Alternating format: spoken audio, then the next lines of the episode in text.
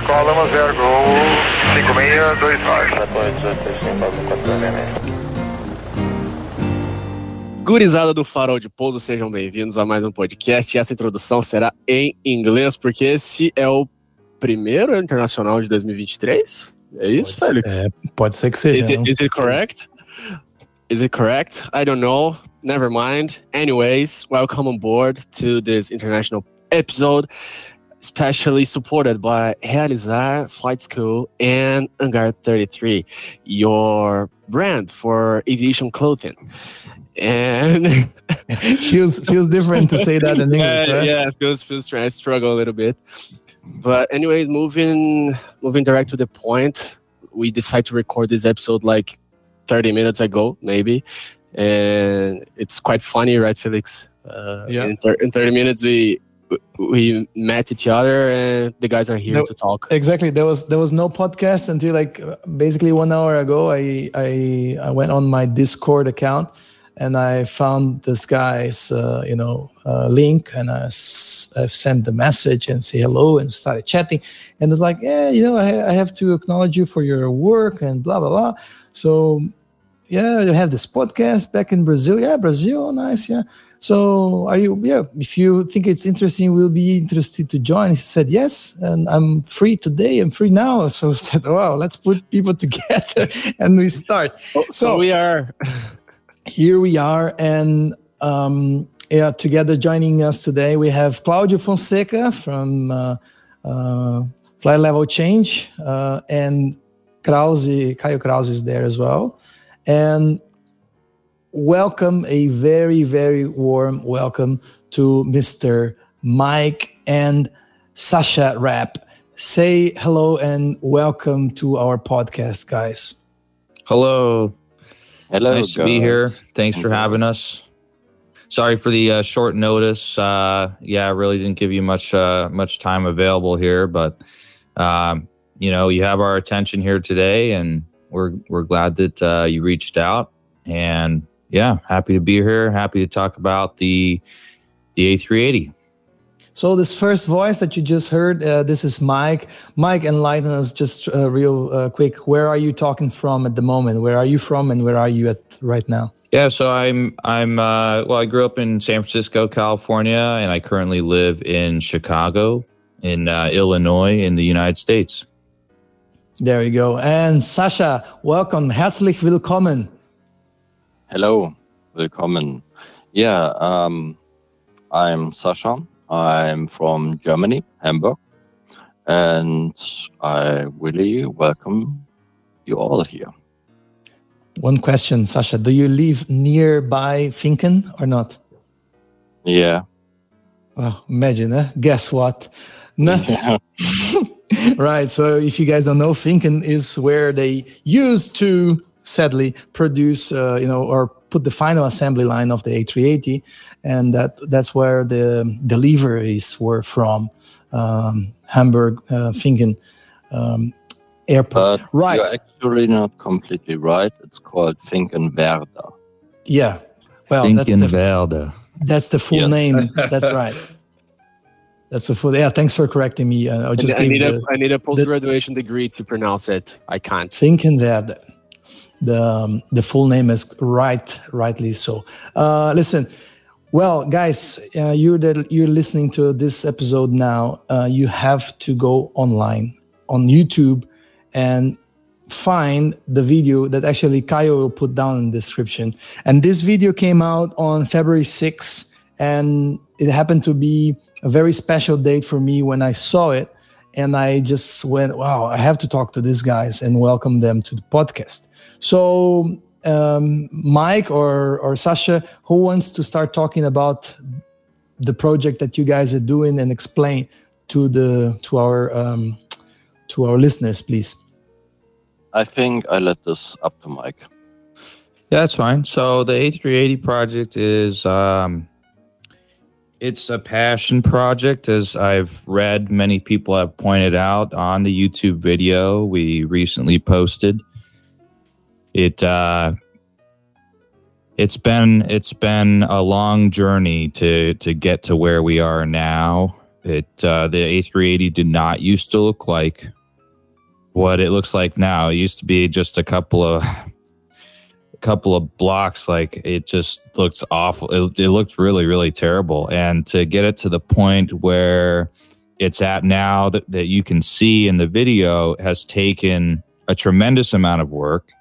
Um, not just from myself, but from many other people, and not just from Repsol, but many, many, many other people. There are, you know, 200 plus developers in the eighth in the um, in the fly by wire team on the A380 team in terms of developers. There's you know a handful, but many are joining in on on helping us to create this airplane and um, it's it's just uh, it's a project of love. And for me i was i was asked to join the team um, not for the a380 at all actually.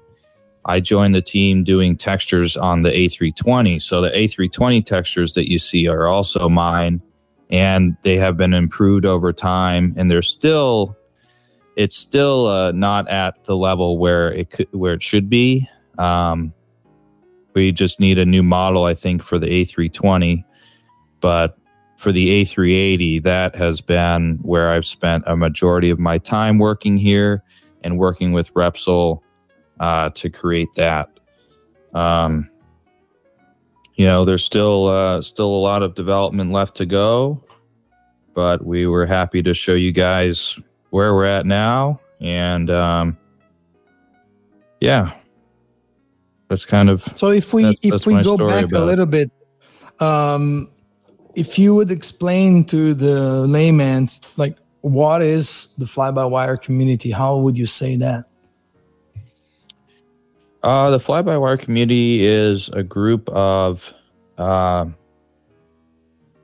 you know, many, many people passionate in aviation who are fans of freeware prod, you know, products. Um, most of the users, I don't know, Repsol, how many, how many users have downloaded the A320? Is it over a million?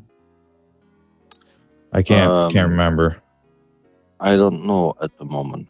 There are stats on this on the website, but I think it's close to that number. It's, you know, there aren't, I, d- I doubt that there are a million individual people who have downloaded it. It's just a result of downloads over time, but it's still a lot of people. And um, what's really special about Fly By Wire is uh, its community, its supportive community that I've seen.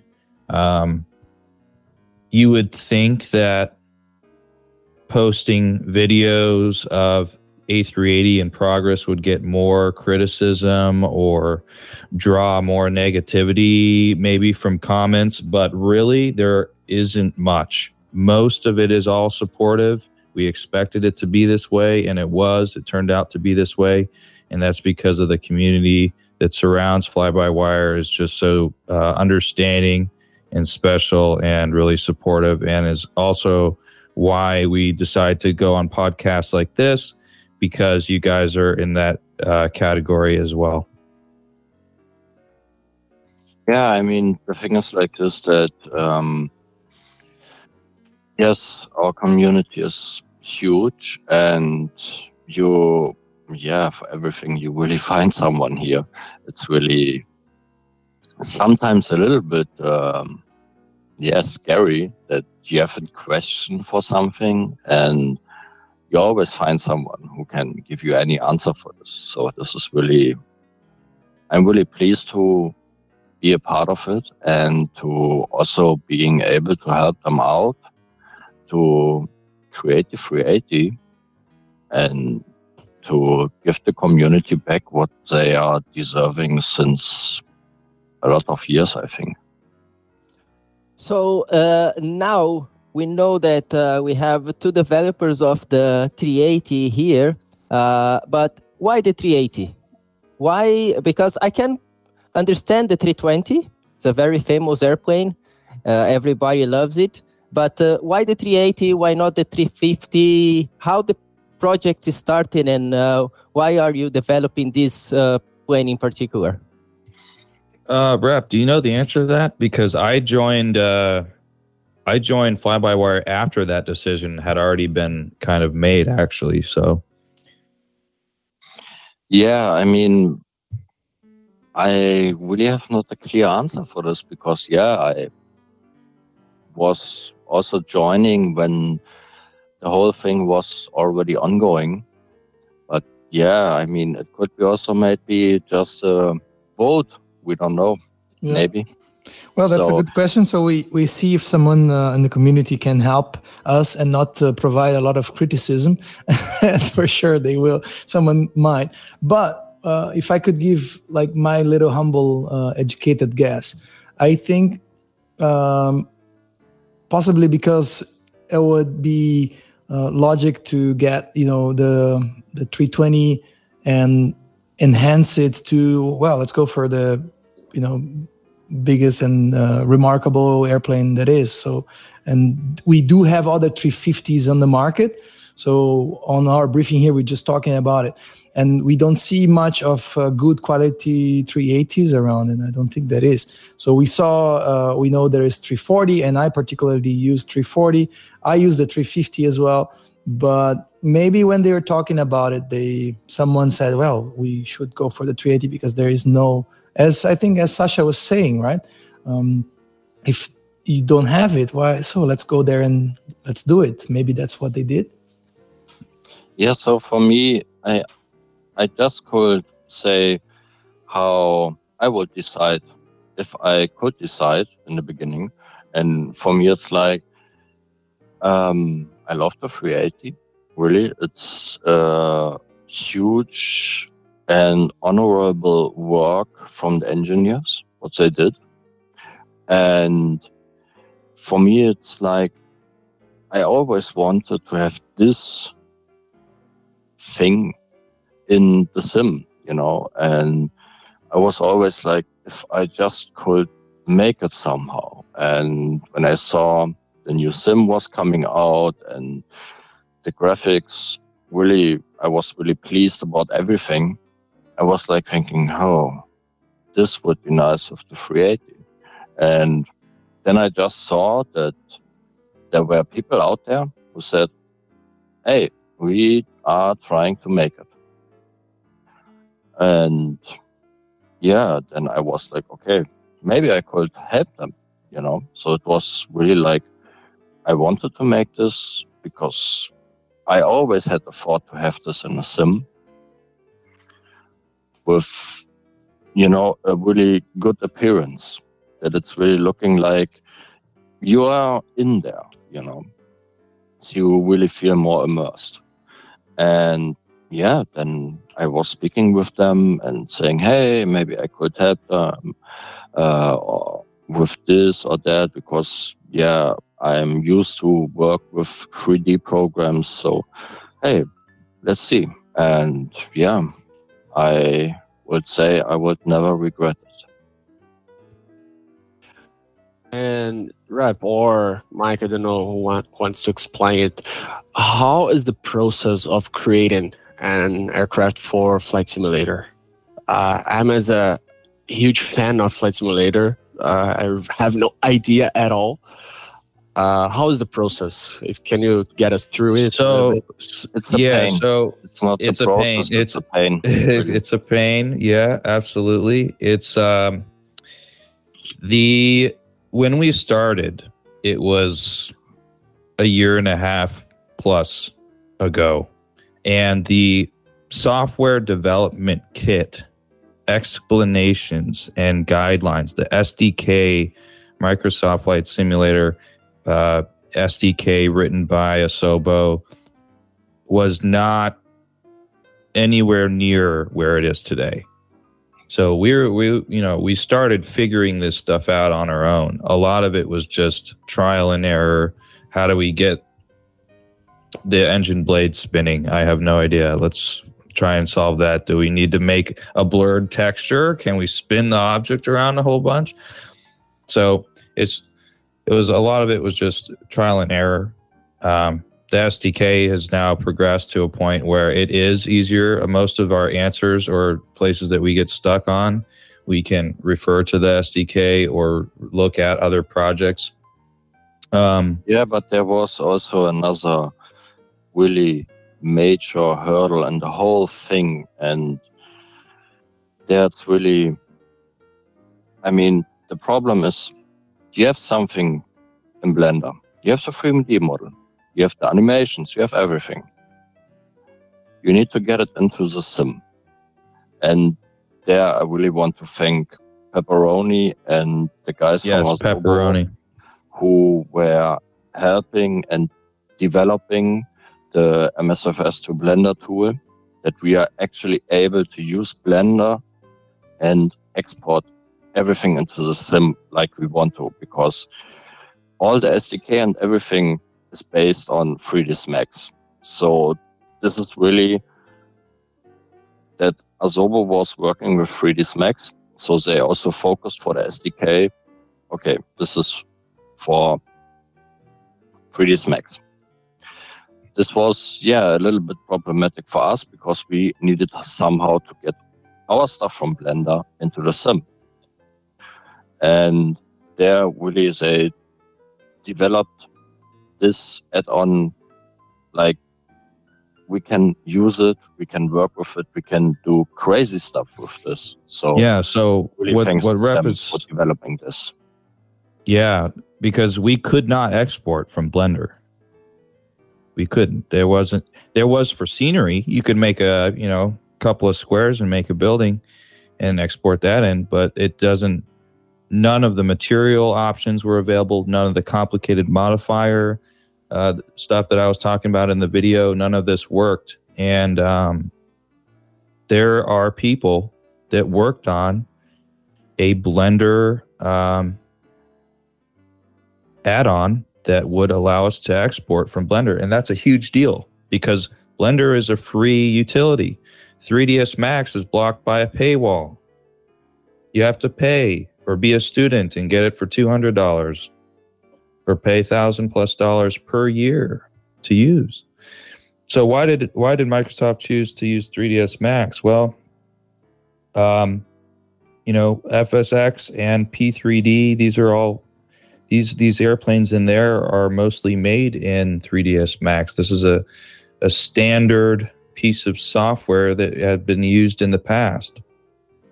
And why they you know i'm i'm hoping we're all hoping that they continue to support a blender exporter and uh, hopefully can make an exporter that works uh, that's provided directly from microsoft which would be yeah, absolutely wonderful This then I have a question. also no where just quickly um this is also where i'm really pleased about how the reaction from asobo itself was because they developed together with pepperoni Yes, the they did collaborate. so Mhm. they saw okay um to make a developer easier if they are using blender let's somehow get this ready that they are also being able to export and to have their stuff also on the sim.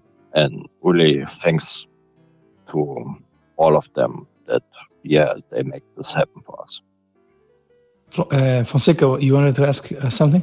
Uh, yeah, and how it works, uh, the process for you now? You have a big community working on it. Uh, so each of you work in a different part of the project, or you work all together with uh, focus at a certain points at a certain stage, and then you move on.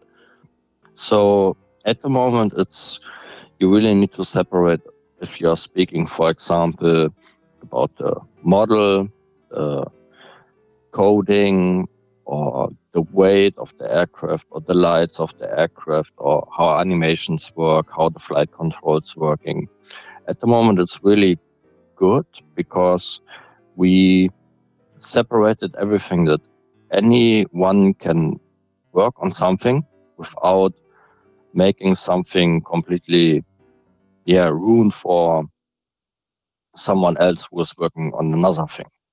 So therefore it's really good that the people can independently work at the moment. So it's not really that we are blocking us.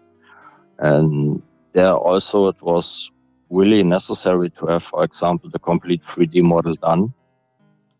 Because otherwise things like flight controls or weight or wing flex or anything couldn't be implemented. So therefore, this was a big, big thing that we had this done to let the people from there on put the systems inside because they were able to go in the sim, start the sim, being in the aircraft, being in the cockpit where stuff is working, like the throttle, like the switches and so on, to let them being implement the code and being able to also use it in the sim. Yeah. So what Repsol is describing here is remember how fly by wire started an A320, right? And that A320 was already it already existed. Right? It was made by Asobo. It was in the sim. And they took what was there and improved it. But there was a model. There were animations that were present. And so we're at the point now where the we're in a similar spot. The model is there. The animations are present. How can we improve it now? And so we've we now have a similar starting point to where that A320 where we were when we started with the A320. Does that make sense? So now we have that that model that's there. And what's really cool is that we use GitHub, which is a uh, software. Um, it's really made for software. It's called Git, and um, it's fantastic because everyone can download any. Uh, well, not everyone, but a developer can download the A380, create a separate branch, like a separate folder, with a personal A380 that they can change all the files, mess with it as however they want when it works on their end, they can upload it to the master branch. It can be, it has to pass a series of checks and reviews, and if and if it's approved, it gets merged into the master uh, copy, which everyone is now accessing. And so we're seeing this uh, the progress ramp up, and that's what makes me kind of do this video and and you know get excited about it because this process is ramping up big time. Uh, Mike, actively, uh, how many developers are working on the project at the moment? I'm not sure. I'd have to look. Um, I want to give you an accurate number. Rep, do you know how many? Rough, roughly, like ballpark figure? Uh, I would say something in between 20 and 30 people. I would say, th- Mhm. yeah, 20 to 30. Yeah. Mm-hmm, mm-hmm. Yeah, that's that's uh, that's good enough. And and I would say some people would be sometimes more into doing it, or sometimes they have other priorities. So exactly. Naturally, Mhm. they, they go the in good thing about us is really, um, yeah, we don't have someone who is saying, okay, we have a release date then and then. So for us, it's really like, hey, we can do it when we're really motivated. We want to make something and we are maybe someone has an idea and you are getting really thrilled about, okay, let's make this idea. And then you're sitting there spending hours per day or per week and it's really like hey yeah i'm into this and we really want to focus on this let's do this so it's really everybody can say okay maybe i need one or two weeks off hey yeah why not you know you come back and you continue whatever you started and therefore it's really good like mike said that we're having github because if someone is opening a branch, he is working on it. If he says, okay, in the next two, three weeks, maybe I'm going to into a holiday with my family or anything, hey, yeah, you can do. And then he is coming back, continuing on the branch. And if he says, yeah, it's ready now, okay, we make our reviews and then put it into the master branch. So it's really, you can schedule yourself how you really want. And as we are just volunteers, we have private life, we have a job and anything. So it's really like you can do whenever you have the time for it. And nobody will asking for anything if you're maybe two or three weeks having vacation, you know. So now that the 3D modeling is already there, what's the next major step for this project?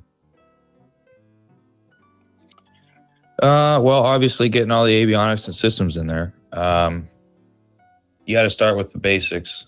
Uh, I am not a programmer. Rep is not a programmer. Well, he's kind of become one for animations, right, Rep? You've been Yeah, just a little bit. So, to be you've honest, written the animation XML.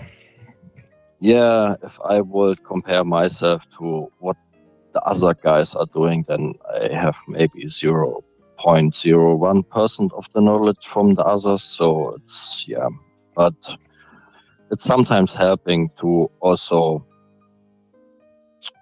look into the coding stuff to know, okay, this is working like this or this is working like this. Okay, then I know for my 3D or animation stuff, hey, I need to make it like this because then the code guys can work with it. Yeah, so now it's just uh, you know, uh, it's a waiting game uh, more for me on the texture end because you know, primarily my work is finished um, on it, and I just have to sit back and be patient, just like everyone else, and uh, wait for these avionics to be worked on. They are not cutting any corners.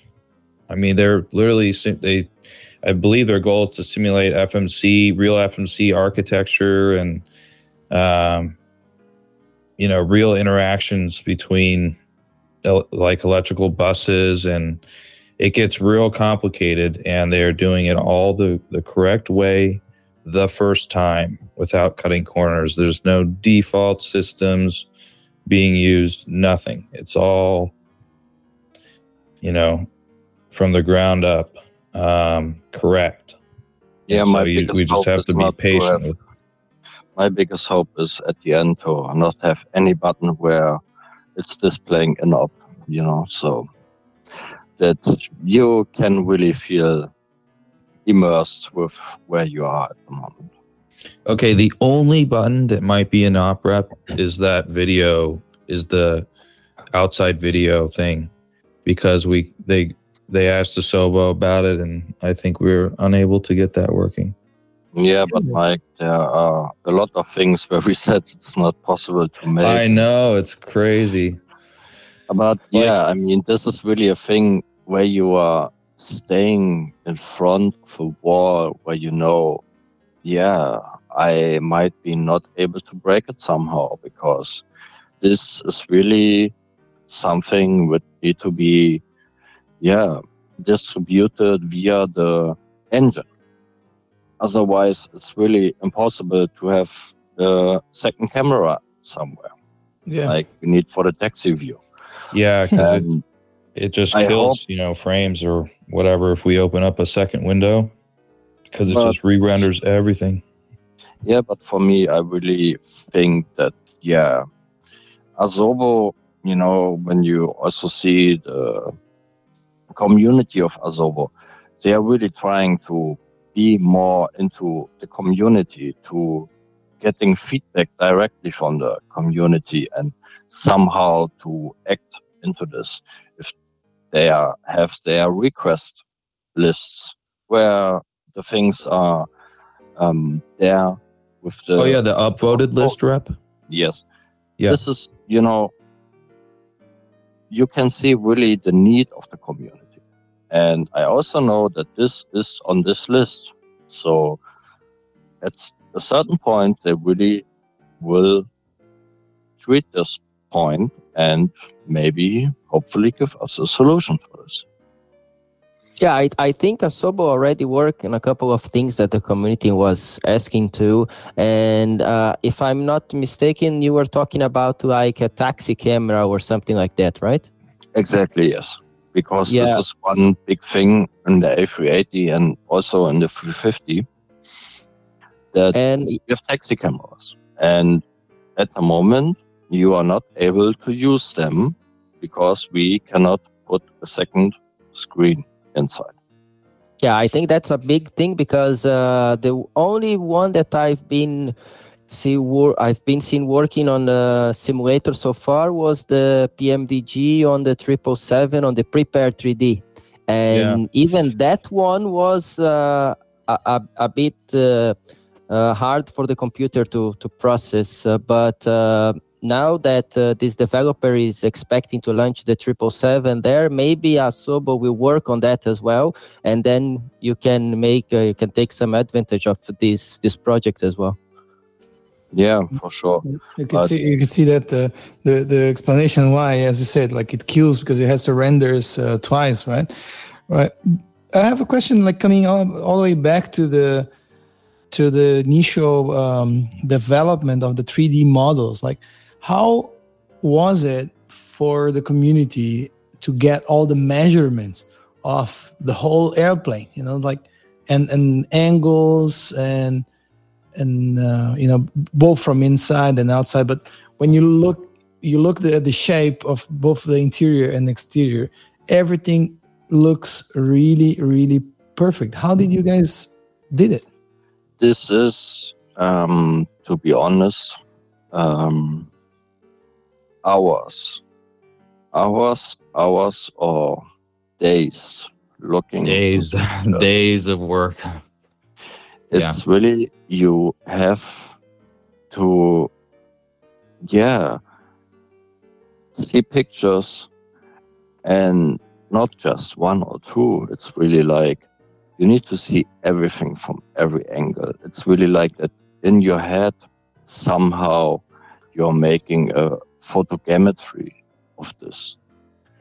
Because then you really know okay this is there this is there this is there. And it's really sometimes i don't know but uh, flickr yeah i think i was the best customer for flickr in terms of looking on pictures you know so it's really yeah. there are people outside the website ref, the the Flickr website. yeah figure out so there's one guy Mm. on flickr where i really want Oh yes, yeah. I'm very thankful to him Spotter. for textures. A380 spotter. Just go on Flickr, go on Okay. A380 spotter. And what you are seeing there is really this is the perfect thing for knowing how is it looking. It's really I know maybe all of his pictures. So it's not a picture where I would say, Oh, this I don't know. No. And this is really helping you because you can see things from different angles and so also for the texturing it's really Mhm. you see the different variants of this aircraft you see the different all age of this aircraft and Mhm. it's really okay you know we need to make this we need to texture it how we can make it and therefore those pictures and his complete gallery is oh yeah this is really he was really helpful I just I just came online here to check, and he's got this this gallery, his albums of like there is one. It's in French, but it says like the birth of a 380. Yeah Um, and I can see that the texture that you guys use maybe Yeah, comes from this absolutely. one, right? Yeah, absolutely. Yeah. So the uh, the exterior textures, especially, you know, referencing MSN numbers that were, you know, before they were painted, before the A380 gets painted, it looks Yeah. weird because you you can see the uh, actual um, exterior materials. All that information, that's all from Flickr. I don't. I have no personal references to any of that stuff. Um, I just can take what he has and visualize it and make it work on our model. so beautiful. Would you guys would you guys say that uh, most of it was like eyeballing stuff and yeah a lot uh, of work? a lot of Yeah, I mean, for a lot of things, it's for the best example is the cockpit because the cockpit is a thing where if you are one or two centimeters off, the whole immersion is completely off. And the exterior, it's really not that important. Where I don't want to say it's not important to have it right, but there it's not so that you have the whole flight to focus on. And if you are then looking into the cockpit, even millimeters can yeah, maybe destroy the complete immersion. You know, which it Yeah. did uh, when we had the floor. So remember that floor issue, rep, Oh, where the Don't- floor was um, off just like a couple inches, maybe two, yeah, and it threw off all the geometry of the of the windows of the sidewalls and it all had to be reevaluated and i think rep when you learned that this had to be redone i think you took a month break right before you got right I mean, back into for me, it for me, you know, for me, the thing was also that I tested in VR uh, to have a better feeling about it. yeah. So, because yeah, in the past I was able to be in a lot of cockpits, so I know how it's looking, how it's feeling, and when you are then staying there and saying, "Oh shit, no, this is not okay," it's not feeling like I'm used to it yet, then it's really like, "Oh yeah, okay, s- let's see." so where- i actually waited to to go into vr in this uh, flight deck until i was done with the textures. And then i i ordered one of the vr headsets. Um which one is this hp reverb yeah, you and have I- to do like me. I have the G2, yeah. And um so really good, you know, quality uh virtual reality experience. And so I felt like I was in the real plane. It was crazy. I mean the leather materials, everything. I was just shocked. I was shocked. I felt like I was sitting in the real plane. And when you have the side stick, you know, uh in the right spot in the real world. You know, your uh, joystick uh, positioned in the right spot, and then you look down in VR, and then you you can you know grab w- and and touch the throttles where they actually are. It's crazy. It's a crazy thing. Okay, I had never experienced this until I tried it in the A380. It was really crazy. So I can't wait for other people to try it. Um, it works in VR performance wise, no no issues. Um, it's it's really really neat. The then let's talk about the texture a little bit, uh, Mike.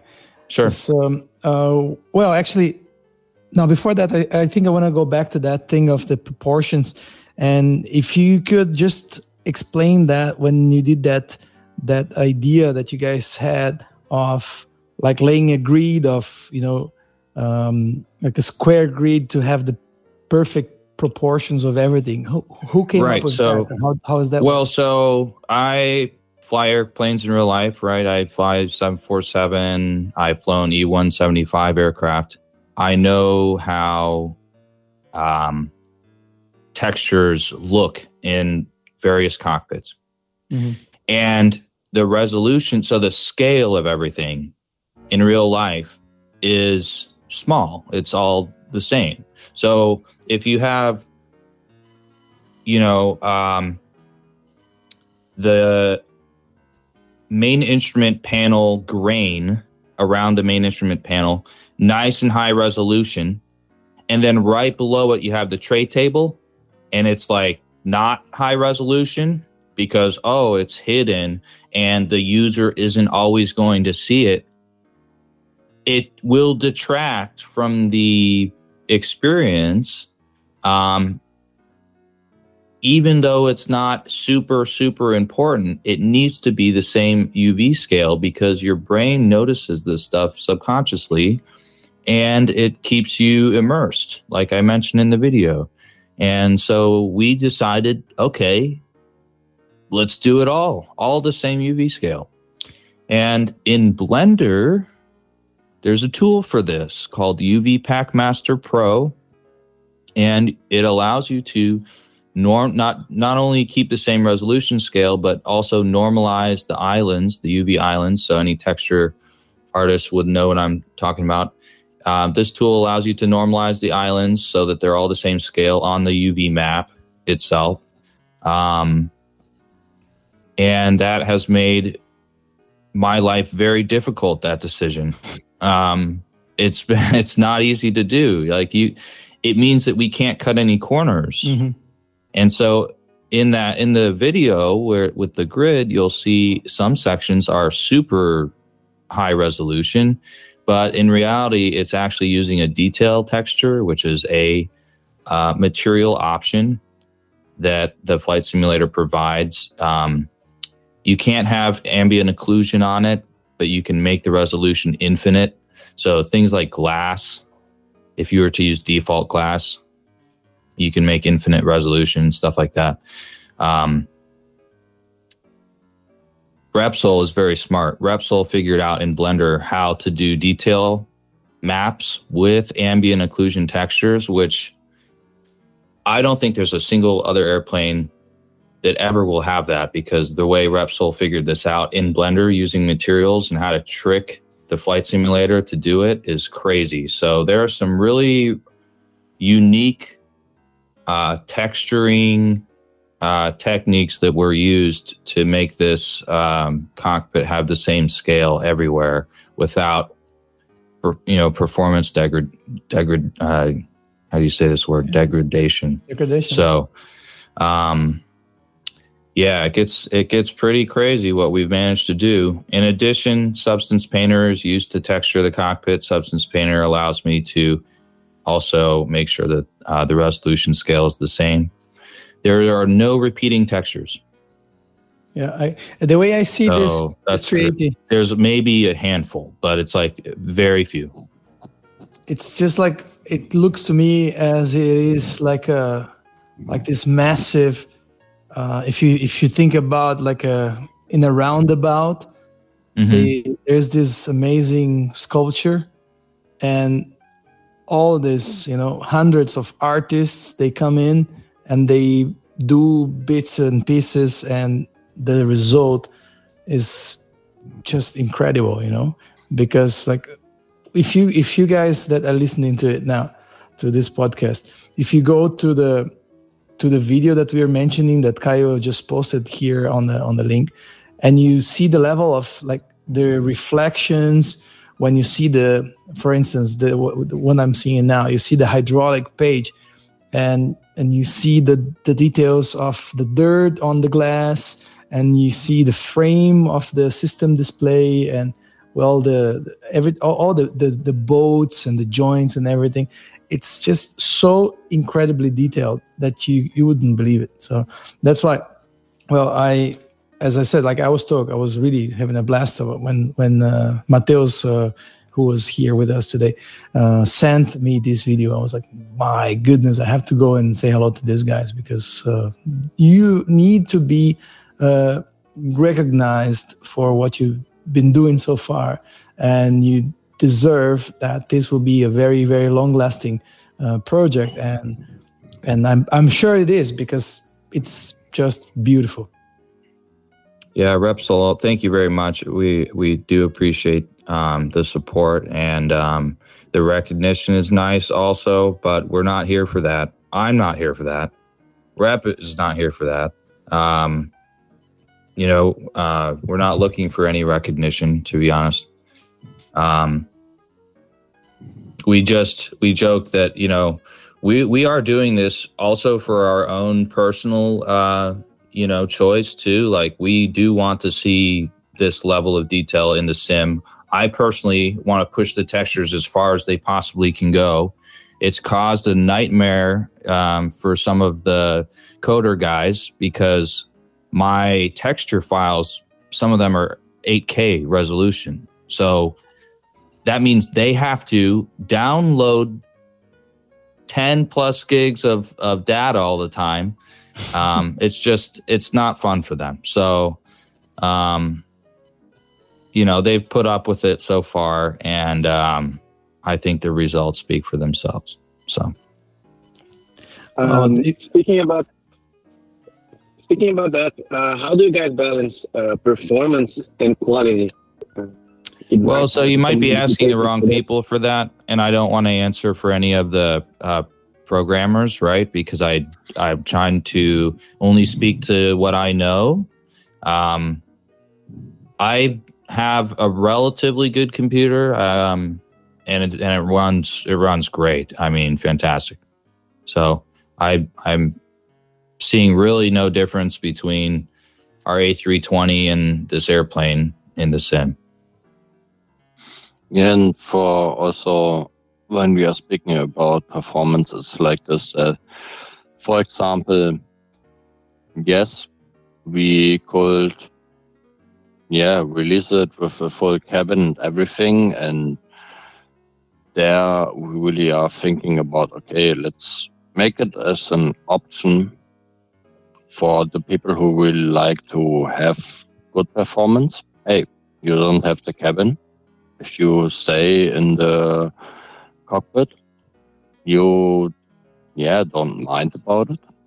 So also for the textures, we are at the moment also thinking about if we maybe can have two versions or not, or if it's just easier to go into the sim settings, put the resolution down. But it's really, yeah, we are trying to f- find the balance later that it's not really like that you have 10 frames per second and hey, you have a 380. So we are also really looking to get it user friendly and to being able to enjoy it and not having a slideshow. Now, um, changing a bit of subjects, uh, Mike mentioned that he's a pilot in real life. Uh, I want to ask you guys, uh, how is it for you um, to get feedback of flying, um, you know, members, and how does that work uh, for from like a performance perspective and aircraft behavior? Because uh, I've seen on the on the Discord that there are guys that uh, fly the airplane and they give you feedback. Uh, how does that work? Um, so the performance of the air of the airplane, um, a lot a lot of it is, uh, I, I'm not sure how they how they do the performance. I can't speak to that. I think that uh, you can infer data on the A380 based on um, videos. So there are many cockpit videos of the A380 take from takeoff, you know, engine start through cruise, and you can take the engine uh, performance numbers that are displayed there and interpolate between them. And so I think that's what's been done for the engine model. As a result of this interpolation, you can get relatively close uh, performance. Um, of the plane. But I, I'm not a programmer for that. I don't know. You'd have to speak to our flight model guy um, on how all of that is actually working. So, but yes, yes I do fly, uh, you know, real planes, and I can tell that it, it flies pretty well. I've also flown an A320 uh, simulator, uh, level mm-hmm. D sim. Mm-hmm. I've flown that around before. Um, I'd so imagine from, flies your, the same. I know you're, you're you had the Embraer experience in the past, and now you have Boeing experience, but you do have you do have a heavy, uh, you know, a jumbo experience. Like, how do you think uh, it's uh, currently the flight model behaving in terms of uh, fidelity to what you? Uh, there's definitely room for improvement. Yeah, absolutely. It's not. Uh, I'm not going to tell you sit here and tell you that it's great. Um, it's room for improvement. Mm-hmm. Um, it flies well. I have for me, under half gas, it flies, it behaves pretty well. Mm-hmm. Um, above that, I think there's work that needs to be done, fine tune, fine tuning that needs to be made. I mean, um, there are also a lot of factors you need to take into account. It's not really that you say, okay, I put this weight inside, I put this thrust mm-hmm. inside, and yeah, it will fly like it should. So, as also several people are in there I mean, I speak a lot of, with Mike, and you know, you have a build, you're saying, "Oh, this is really, oh, this this feels good," you know, mm-hmm. and then there's the next build. Yeah, somehow now I don't know, but before it was better because systems need to be developed, and you cannot just throw one package inside and say, "Okay, that's it." So we take this Therefore, it's really yeah, about the feeling this will come in the final stages where people who might have the experience Mhm. have the feeling that it's really feeling like they're used to it. Mhm. So therefore, it's yeah, really, it's and it's really done in steps as well. Um, you know, the A3 there's a there's a time, okay, get this. There was a time on the A380 where we had the weight of an A320 Mhm. and the thrust output of four A380 engines. yeah, we called it Okay. the rocket. That was a lot of fun to, to try and fly around. That was a rocket ship. Okay, let me tell you, if that was a real aircraft, it would be, it would be wild. It would be, it would be crazy. So And uh, about uh, like because Fly by Wire had um, has already this you know amazing base of the 320 and uh, Airbus uh, flight control laws and so on.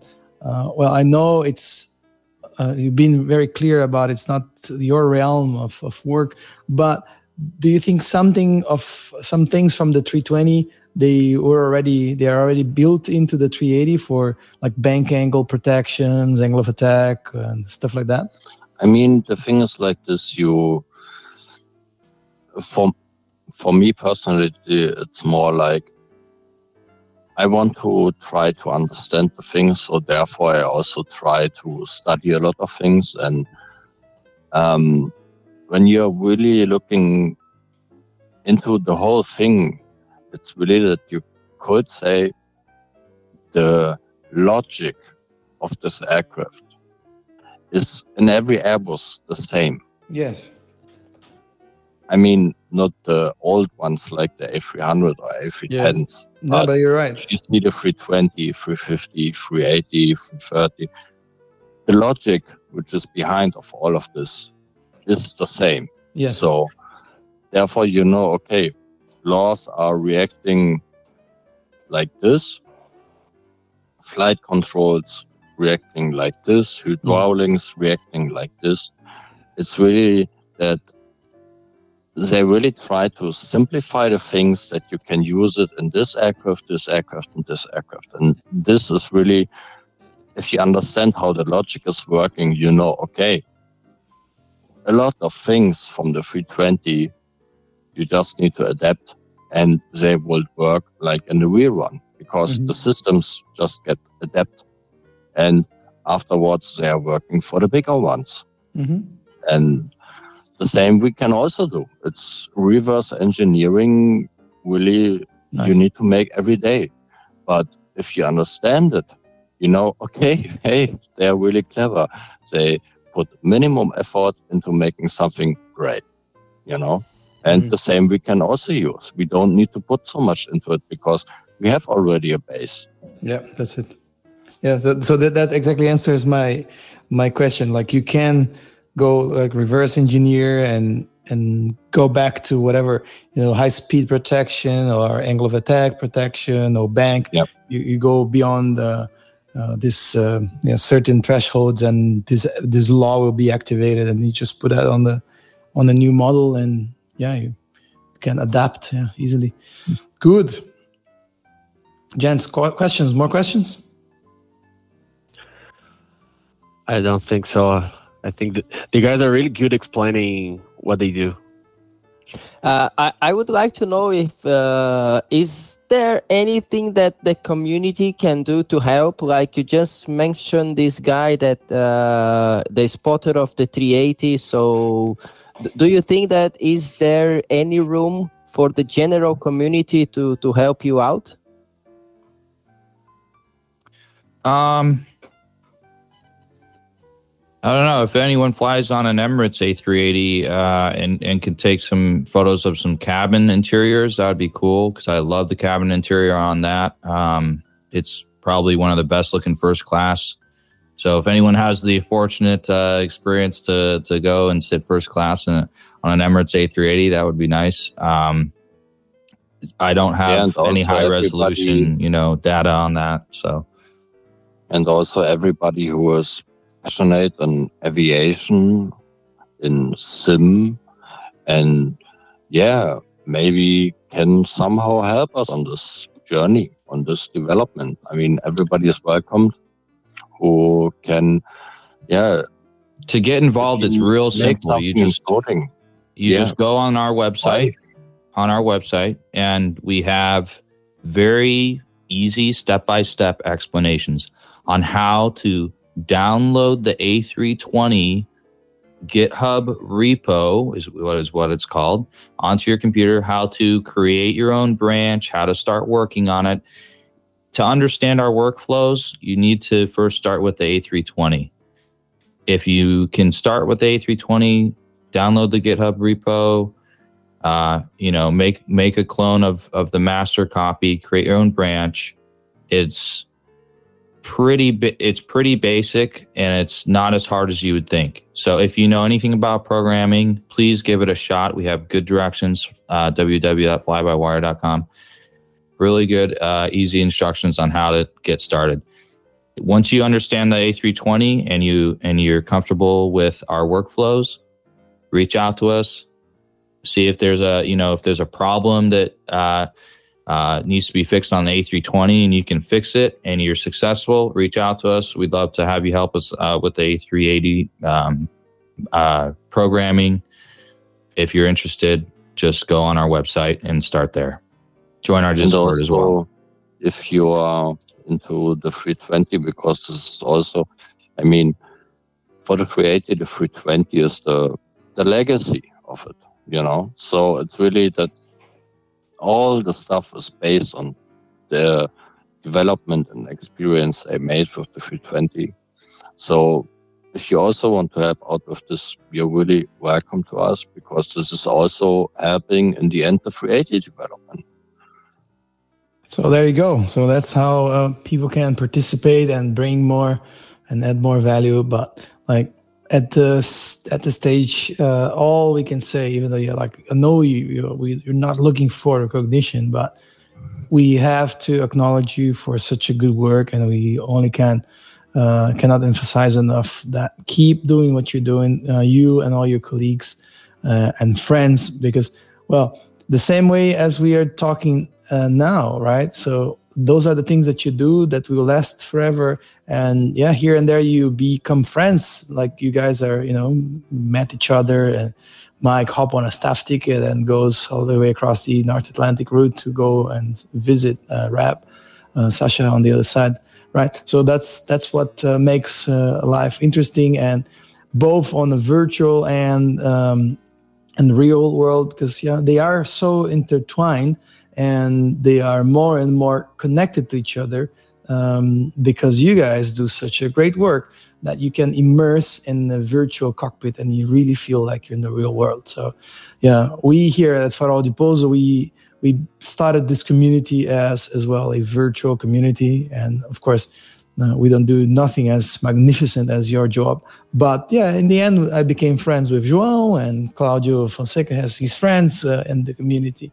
So yeah, uh, once again, on behalf of the Brazilian community, uh, both regarding the 320 fly-by-wire and the new upcoming 380, uh, we have a big, big thank you to say. That's it.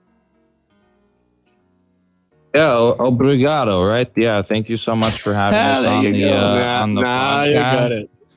on the podcast and you know we'd, we'd love to be back on and um, you know uh, if we have any other you know significant updates or if you have any other burning questions just uh, reach out to us again and uh, we'd love to be back on the show Yeah, absolutely. So when, when, once we, we get the final expected date, when we release it, uh, please, uh, we'd like to have you and some of the other guys from the Flying Bits and programming. So we have you know a big party of the Fly by Wire team, right? yeah Yeah, so I think for yeah the release, yeah, I think we will maybe just know it one week before. I really have no idea really. This is yeah, but I think at the moment for everything we are on a good way and we are really thankful for everybody who ever contributed in this project or in the community. So without you, yeah, it will never be happen, I guess. Absolutely. Thanks, uh, Sasha. Thanks, Mike. Thanks for coming. And yeah, we really hope we see you in the next opportunity and keep up the good work. And for you, uh, para você que ficou até aqui ouvindo, ficou intrigado por todas essas novidades, realmente é um mundo diferente, né, João? O negócio que eles fazem lá é um espetáculo, né? O João Mas tá ali. nós que, que vivemos nisso, né? Eu que. A gente, pra quem não sabe, só contextualizando, acho legal falar, Félix, é que ficou contextualizado o que a gente conversou no podcast anterior com esse, né? Que, que a gente acabou de. Hoje é dia 9 de fevereiro que a gente tá gravando, e a gente acabou de sair da gravação do Vigo, né? E a gente conversou exatamente sobre os simuladores, né? O benefício dos simuladores. Ele comentou que o pessoal da Azul Virtual foi lá na Azul propriamente, na Azul de verdade, voar no simulador do Embraer. Então, sim, é, é legal a gente, nós que gostamos de operar coisa, saber como funciona também no- nos bastidores, né? Verdade. E até a participação do Fonseca também, muito obrigado. Ficamos É isso. Tamo junto, até a próxima. Tchau! Indiana Column 0 Go 5629. 54, 55, 4,